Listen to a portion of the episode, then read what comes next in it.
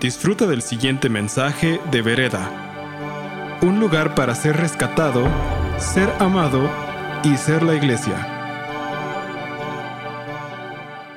hoy vamos a hablar acerca de paz, la paz que Jesucristo, trae, la paz que sobrepasa todo entendimiento.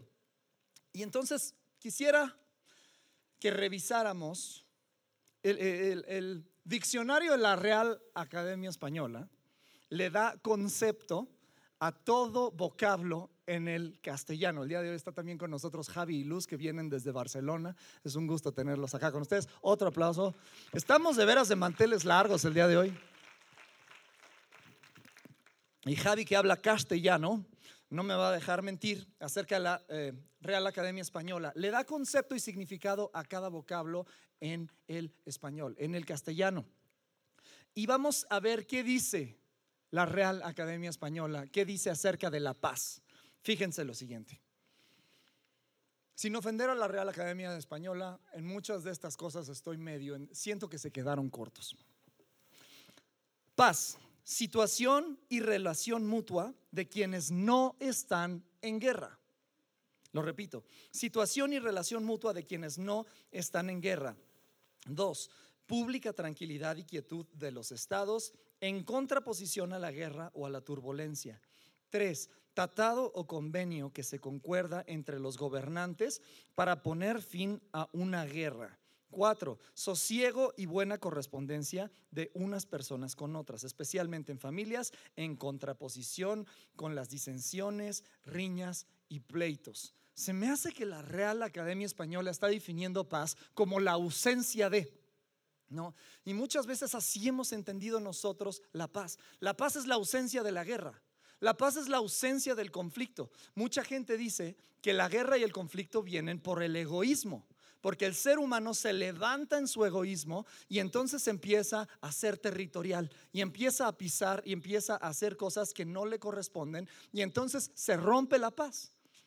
Entonces, ¿es acaso la paz la ausencia de guerra? ¿Es acaso la paz ausencia de conflicto? ¿Es acaso la paz ausencia de egoísmo?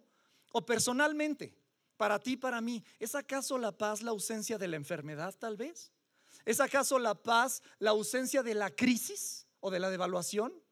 ¿Es acaso la paz la ausencia de la suegra? Ah, ¿verdad? No es cierto.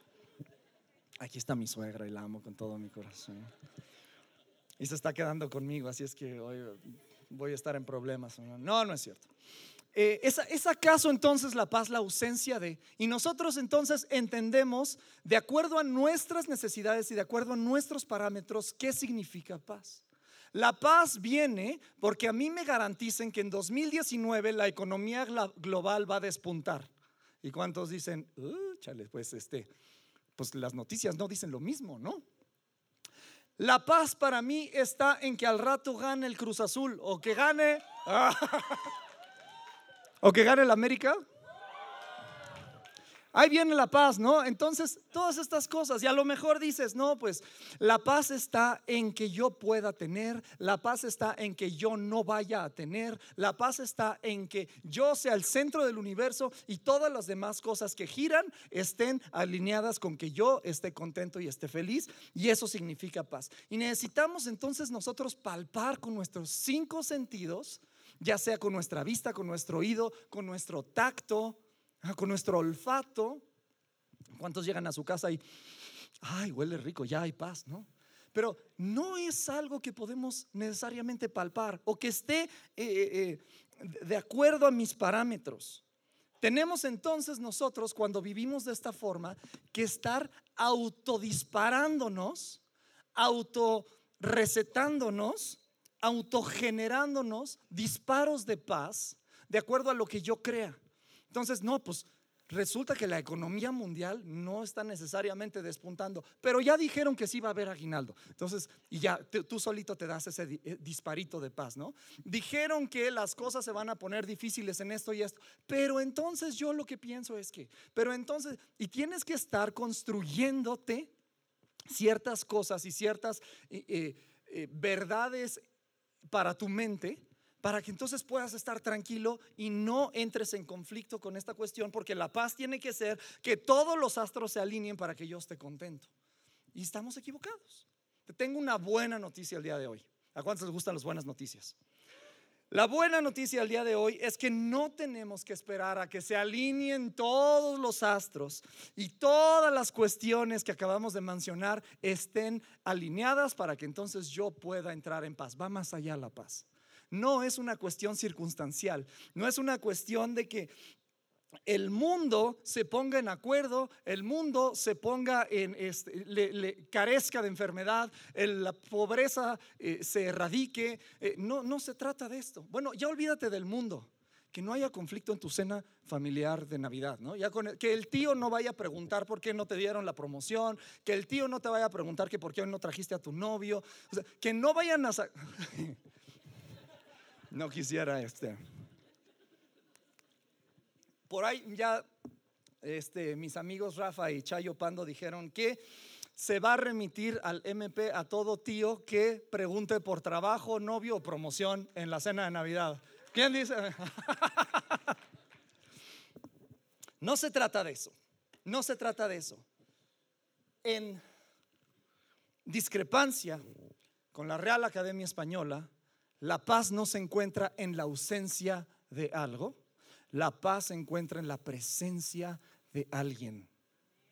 Eso, les voy a repetir. La paz no se encuentra en la ausencia de algo, la paz se encuentra en la presencia de alguien. Quiero decirte que aproximadamente 700 años antes de la primera Navidad fue anunciada la llegada de un reino distinto. En Isaías 9:6 dice, se acerca a ustedes, viene con ustedes el príncipe de paz, el príncipe de shalom. En el original dice, Sar Shalom se acerca con ustedes, el príncipe de la paz.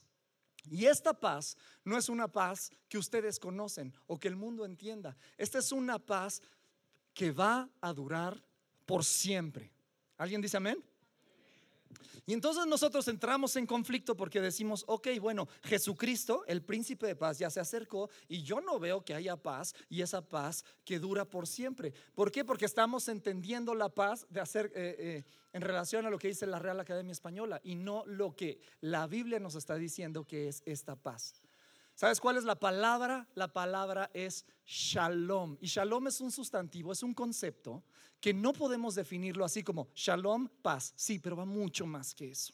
Es un vocablo, es un concepto que significa tantas cosas. Es tan vasto que no cabe en una sola palabra. Tiene que ver con completar, tiene que ver con restaurar, tiene que ver con llenar un vacío o faltante hasta hacer algo completo. Lo repito, completar, restaurar o llenar un vacío o faltante hasta hacer algo completo. Con el permiso de eh, mi gran amiga y madre postiza Gaby Díaz Mirón, voy a leerles lo que ella dijo o lo que ella entendió y describió Shalom en su punto de conexión. Fíjense, plenitud, seguridad, solidez, bienestar, salud, prosperidad. Aquí es el momento en que empiezas a decir amén, sí, y te empiezas a emocionar por todas estas cosas. Te lo repito, plenitud, seguridad, solidez, bienestar, salud, prosperidad, quietud, tranquilidad, contentamiento, paz con Dios y paz con los hombres. Es verdad. Todas estas cosas englobadas en este concepto que trae este príncipe de paz, este príncipe de shalom, plenitud, seguridad, solidez, bienestar, salud, prosperidad, quietud, tranquilidad, contentamiento, paz con Dios y paz con los hombres. ¿Cuántos quieren esto para su 2019? Quiero decirte que está disponible para ti y para mí. Sabes que Shalom no solamente, quiero irme rápido, esto es muchísima información para llegar a lo que está súper padre pero rápido. No solamente es un sustantivo, no solamente es un concepto en el cual que, definimos, también es un adjetivo. Fíjate lo siguiente, dice en Josué 8:31 que Dios le manda a Josué a construir un altar y le dice, vas a hacer un altar con piedras shalom. ¿Cómo? ¿Con piedras de paz? ¿O cómo es eso de con piedras shalom? No, dice que es con piedras que no hayan sido labradas, con piedras perfectas, que no tengan ni grietas ni se estén desmoronando, no estén despostilladas. Un altar con piedras perfectas, piedras shalom, piedras completas. Te empieza a entrar un significado un distinto que solamente shalom paz. Va mucho más que esto, ¿no? Dice que el muro del templo estaba hecho, era un muro shalom, porque no había faltantes de tabiques en él, y con piedras perfectas. En referencia a una organización compleja, un conjunto que contiene muchos elementos, por ejemplo, una ciudad. Dice que Job contó sus bienes, contó sus ovejas y no le faltaba ninguna. Por lo tanto, encontró su tienda y su campamento en Shalom este concepto que engloba tantas cosas, muchas cosas, y que todas están en completo, en entero. Y esto aplica perfectamente para tu vida y la mía, ¿sí o no? Tu vida, fíjate cómo se compone tu vida. Relaciones personales con tus hijos, con tus padres, tu matrimonio, tus este, eh, equipos de trabajo, en la oficina, este, amigos, pero también eso es todo relaciones, pero economía, todo lo que engloba tu economía, pero no solamente eso, tu salud, salud física tal vez, salud emocional. ¿Qué más? Trabajo, responsabilidad, cómo están las cosas, cómo están mis relaciones. Todas estas cosas que integran tu vida y que fácilmente pueden entrar en desequilibrio, ¿no? ¿Alguien ha experimentado que algún, un, un pequeño tabiquito de todo tu muro entre en desequilibrio en tu vida? Entonces aplica también a nuestra vida. En nuestra vida podemos tener shalom cuando todo está bien, pero de repente algo se desintegra, algo se desalinea y necesitamos, entonces necesitamos restauración. Y eso es precisamente lo que significa shalom. Este príncipe que vino a restaurar algo que estaba roto en nuestra comunicación con Dios y arreglarlo y dejarlo entero una vez más, dejarlo listo. También en nosotros, no solamente eso, también es un verbo. Entonces es un sustantivo, es un adjetivo, pero también es un verbo. Dice que eh, Salomón trajo shalom al templo cuando lo terminó. De repente vieron que el templo estaba completamente terminado y dijeron, eh, aquí hay shalom. ¿Te das cuenta cómo es mucho más que paz? Es este estado de estar completo. Hoy estábamos en un desayuno y Janice decía, es que me siento llena, me siento llena de agradecimiento, me siento llena de felicidad, me siento llena de gozo. ¿Y sabes qué está diciendo? Tengo shalom en mi vida. Tengo shalom, tengo paz, estoy bien. Hay armonía entre todos los elementos de mi vida. Pero qué difícil es eso, ¿no? Qué rápido se puede salir de repente con uno de esos pequeños tabiques. Si tu vida es un muro, con uno de esos pequeños tabiques que se fracture, que se cuarte, entonces perdemos el shalom. Esto es lo que viene a ser el príncipe de paz, a restaurar y a traernos plenitud, seguridad, solidez, bienestar, salud, prosperidad, quietud, tranquilidad y contentamiento. En nuestras relaciones personales, shalom en nuestro interior. Shalom. ¿Sabes que hay más de 790 versículos en la Biblia que hablan de paz? Más de 790 y todos los vamos a estudiar el día de hoy, antes de ir a la paz. ¿Por qué se ríen? ¿Qué? ¿Cuál es el chiste? Eh, si lo resumimos, podemos hacer, eh, eh, hacer tres grupos. El primero es eterno, el segundo es interno y el tercero es externo. El primero tiene que ver con nuestra relación espiritual, el segundo tiene que ver con nuestra situación emocional y el tercero tiene que ver con nuestra situación relacional. El primero tiene que ver con Dios, el segundo tiene que ver con nosotros y el tercero tiene que ver con los demás. Primero, paz con Dios. Dice Romanos 5.9, ah, se ha restaurado la relación entre Dios y nosotros, por lo tanto, estamos en shalom con Dios. Qué increíble, qué gran promesa. Te lo repito, se ha restaurado la relación entre Dios y nosotros, por lo tanto, estamos en paz con Dios. Y después dice, por lo que Jesús hizo, gran pedazo de información y de revelación. No se trata de cuántos meses tienes sin tomar, no se trata de qué bien o qué tan mal te has portado, no se trata de cómo estás hablando o no estás hablando, no se trata de qué tan tanto puedas hacer tú, se trata de lo que Jesús hizo. Tú solamente eres el agente de, recepción de esta paz. Estamos ahora en, paz con Dios y tenemos la paz eh, con Dios en nosotros. Mi paz les dejo, dice, un regalo de paz. Y fíjate, este, esta cuestión, este primer concepto, el cual se, podemos englobar la paz, es el más importante, es el que vino a romper la serpiente en el jardín del Edén. Todos saben eh, que un buen estratega de guerra no tiene que vencer a todo un ejército. Solamente con que corte la comunicación entre el líder y el ejército, solitos empieza a, matar el ejército unos con otros, ¿no? Han sido muchísimas estrategias de guerra y es precisamente lo que vino a hacer la serpiente. No, no se preocupen por lo que puedan hacer ellos, solamente córtenle la comunicación entre Dios y ellos y solitos se vuelven locos. Y es el resultado que tenemos en el mundo el día de hoy. ¿Qué nos falta? Comunión con Dios. Imagínate un río, un, un, almacén de agua que le da para eh, eh, agua a un poblado. Y de repente se corta esa comunicación. Cuando nosotros prescindimos de un elemento vital para nosotros, entramos en crisis. Y es lo mismo, es lo que justamente lo que pasa cuando nosotros no estamos eh, bien en nuestra relación con Dios. Entramos en crisis. Pero esto es lo primero que viene a hacer este, este príncipe de paz. Nos viene a dar paz con Dios. Podemos estar en shalom con Dios. Es un regalo eterno y es un regalo vertical que genera lo siguiente. La paz con Dios genera paz de Dios en nosotros. Entonces ya sabiendo que estamos bien verticalmente, entonces empieza a llegar este elemento vital a nutrirnos, a hidratarnos, a hacer todo esto que necesitábamos y empezamos a entrar en perspectiva correcta. Aquí es cuando se trata de, eh, ¿alguien ido al cine a ver algo en tercera dimensión y te quitas los lentes? ¿Y qué ves? Pues no le entiendes, ¿no? Entonces ves todo borroso, no, ves medio doble y así estamos sin la paz de Dios. Sin la paz que tenemos paz con Dios que genera paz de Dios, todo lo vemos distorsionado, todo lo vemos doble y borroso, pero es como ponerte los lentes una vez que entra esta paz de Dios contigo y entonces es como que sangre corre, eh, sangre nueva corre por nuestras venas.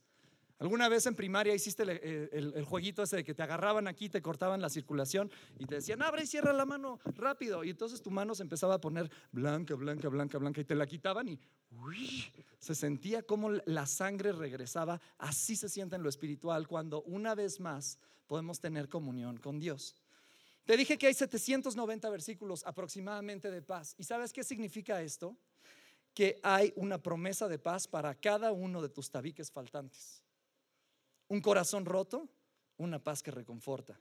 Un corazón confundido, una paz que guía. Un corazón avergonzado, una paz que perdona. Un corazón angustiado, una paz que afirma. Un corazón enfermo, una paz que sana. Para cada problema y para cada situación en la cual tengas un tabique roto en tu vida, hay una promesa de paz.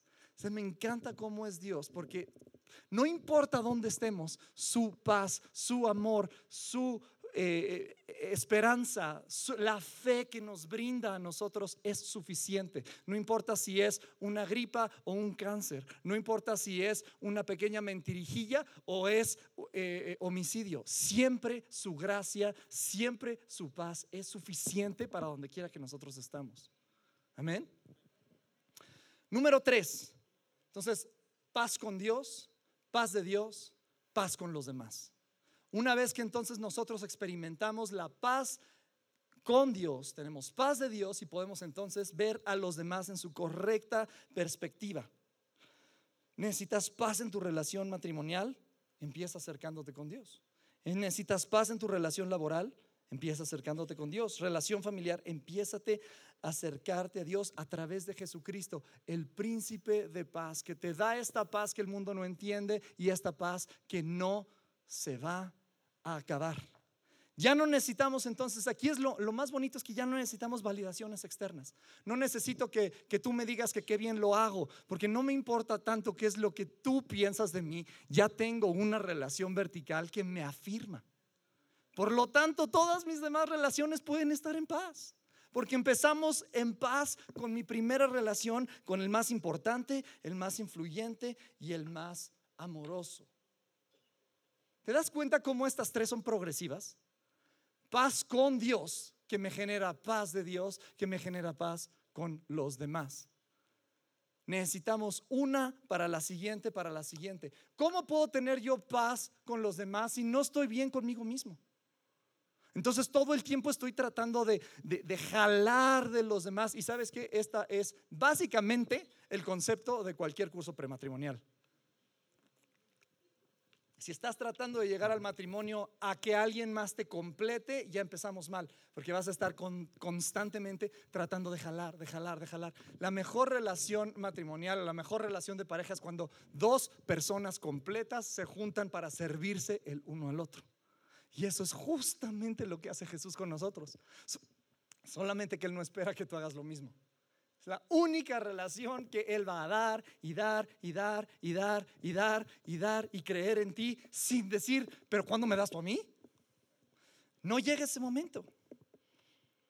¿Y cómo puedo estar yo bien si no estoy bien con Dios?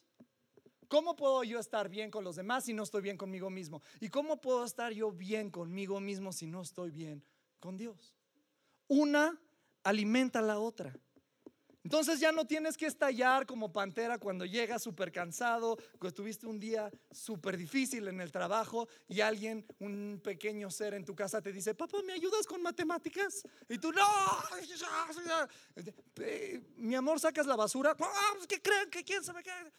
No, tienes que, no, puedes soltar el control, puedes renunciar a tu puesto auto, este, adquirido de gerente general del universo. Puedes renunciar y ¿qué crees? No se va a acabar, no se va a caer, porque hay alguien más que lo sostiene. Entonces te vas a dar cuenta de lo que tú estabas así, no, no, no, y que no se caiga, que no se mueva, que quién sabe qué. Y alguien por arriba está diciéndote, qué bonito te ves, qué lindo que está pensando que Él tiene todo el universo. Son progresivos. La paz con Dios me genera paz de Dios y entonces puedo estar en paz con los demás. Y este es el regalo de paz que trae Jesús para nosotros. Ahora, ya cumplí con mi propósito de hablarles de paz. Quiero hablarles acerca del propósito de esta serie. ¿Por qué el regalo? ¿Por qué decidimos observar el adviento? ¿Por qué decidimos tomar tiempo para preparar nuestro corazón? Porque no queremos eh, eh, aquí en Vereda que tú pases esta Navidad y te pierdas de vivir la Navidad. Y aquí es cuando tú dices, ahora sí, Rodol ya chafeó. ¿Cómo es posible que yo pueda perderme la Navidad si me están recetando Navidad desde septiembre? El 17 de septiembre, una vez que ya se dio el grito de independencia, en el SAMS, en Perisur, en todos lados vistieron absolutamente todo de Navidad. Prendo la tele y todo se acerca, de Navidad. Ya me chuté todas las películas navideñas de Netflix. Ya, o sea, ¿cómo, y cómo ya puse mi árbol, ya decoré mi privada, ya todo, todo estoy listo para la Navidad. ¿Sabes que puedes perderte de la Navidad aún con tu árbol en tu casa? Y vamos a ver de qué se trata esto. Y precisamente de esto se trata. Este es el propósito de la serie El regalo, que no te pierdas la Navidad. ¿Y cómo hacemos esto? Necesitamos un momento de claridad que nos genere una actitud de humildad, que nos genere una certeza de su bondad. Lo repito, necesitamos un momento de claridad que nos genere una actitud de humildad, que nos genere una certeza de su bondad. Paz con Dios, paz conmigo, paz con los demás. El ciclo de shalom en mi vida. ¿Sabes qué? Este momento de claridad, cada uno de los eh, personajes en la historia de la Navidad, en la Biblia, tienen o son invitados a este momento de claridad. Y tú y yo somos invitados a tener un momento de claridad. Un momento de claridad es cuando tocas fondo. Un momento de claridad es cuando dices, estás en, todas estas preguntas y no entiendes nada y estás frustrado y tienes eh, problemas con tus relaciones, con tu trabajo y de repente dices, necesito algo que me haga ver que la vida sigue teniendo sentido. Y es cuando Dios dice, aquí estoy, presente, listo. Cuando tú digas, yo estoy listo. Momento de claridad. Em, podemos ir a Mateo 2. Súper rápido. Todo el mundo no sabemos la historia de la Navidad. Y, este, y sabemos que, ya les dije, 700 años antes de la primera Navidad, el profeta Isaías dice, a él les va el príncipe de paz. Por fin llega este momento. El emperador llama a un censo a todo el reino de Israel y todos les dicen, tienen que regresar al lugar en donde pertenecen para hacer el censo. Entonces ahí va José con su novia, esposa, María, embarazada, ya no sabemos la historia, y dice Lucas que no hubo lugar para ellos en el mesón. Y punto número uno, buzo, para que no nos perdamos la Navidad. Cada una de estas personas experimentó esta invitación. Esto es lo más lindo de la historia de la Navidad. Es una invitación, no es una imposición. Es una invitación, por lo tanto es gentil, por lo tanto es amable, es linda. Te invitan a algo mejor. Cada uno de ellos tuvo esta invitación para que no perdieran la Navidad. Fíjate, dice, Jesús nació en Belén de Judea durante el reinado de Herodes, pero ese tiempo, por ese tiempo, algunos sabios de países de Oriente llegaron a Jerusalén preguntando, ¿dónde está el rey de los judíos que acaba de nacer? Vimos su estrella mientras salía y hemos venido a adorarlo. Cuando el rey Herodes escuchó esto, se perturbó profundamente, igual que todos en Jerusalén. Mandó llamar a los principales sacerdotes y a los maestros de la ley religiosa y les preguntó, ¿de dónde se supone que nacerá el Mesías? En Belén de Judea, le dijeron los estudiosos. Por eso, eh, eso está escrito desde el profeta. Y tú, oh Belén, les dice, eh, les leen la historia. Luego Herodes convocó a los sabios a una reunión privada y por medio de ellos se enteró del momento en el que había aparecido la estrella por primera vez. Entonces dijo, vayan a Belén y busquen al niño con esmero. Cuando lo encuentren, vuelvan y díganme dónde está para que yo también vaya y lo adore. Después de esta reunión, los sabios siguieron su camino y la estrella que habían visto en el oriente los guió hasta Belén, iba delante de ellos y se detuvo en el lugar donde estaba el niño. Cuando lo vieron la estrella, se llenaron de alegría, entraron en casa y vieron al niño con su madre. María se inclinaron y luego lo adoraron. Abrieron sus cofres de tesoro y le dieron oro, incienso y mirra. Hasta el verso 11. Fíjate bien cómo hay varios personajes en esta historia y ya sabemos que la historia se encuentra relatada en varias eh, eh, cartas, en varios evangelios. Eh, aquí no sale, pero en Lucas nos dice que no había lugar para ellos en el mesón. Punto número uno que tenemos que observar para que no pierdas la Navidad. La Navidad la podemos pasar desapercibida si estamos demasiado ocupados. Y el ejemplo aquí es el dueño de la posada. El dueño de la posada, déjame contarte su historia. El dueño de la posada está teniendo el tiempo de su vida. Su hotel está lleno a reventar. Éxito por donde quiera que lo veas. Y ese éxito aparente a sus ojos lo va a impedir de experimentar el regalo y la bendición más grande de toda su vida. Imagínate que tú eres dueño de un hotel y puedes poner una placa que dice, en este hotel nació el Salvador del mundo. Imagínate eso. Yo quiero preguntarte a ti, ¿tú le abrirías la puerta a José y María si te dicen, oye, es que van a ser el Salvador del mundo, ¿me podrías dar chance de que nazca en tu casa? ¿Cuántos le dirían sí? Quiero ver manos. Prácticamente todos, ¿no? Imagínate, dice... Eh, eh, el Antiguo Testamento que me parece que su nombre es Acán, no estoy seguro.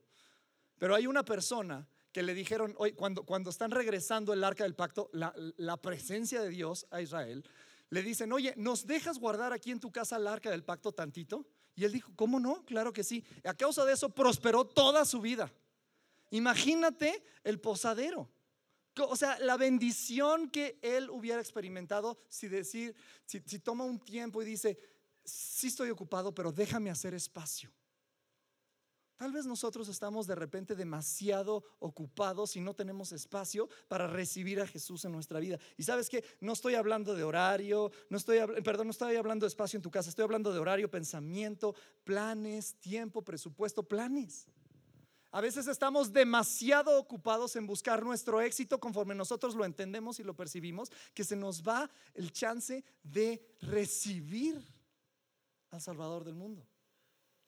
Número dos, si estás demasiado ocupado puede hacerte que pierdas la Navidad. Número dos, demasiado familiarizado. Tal vez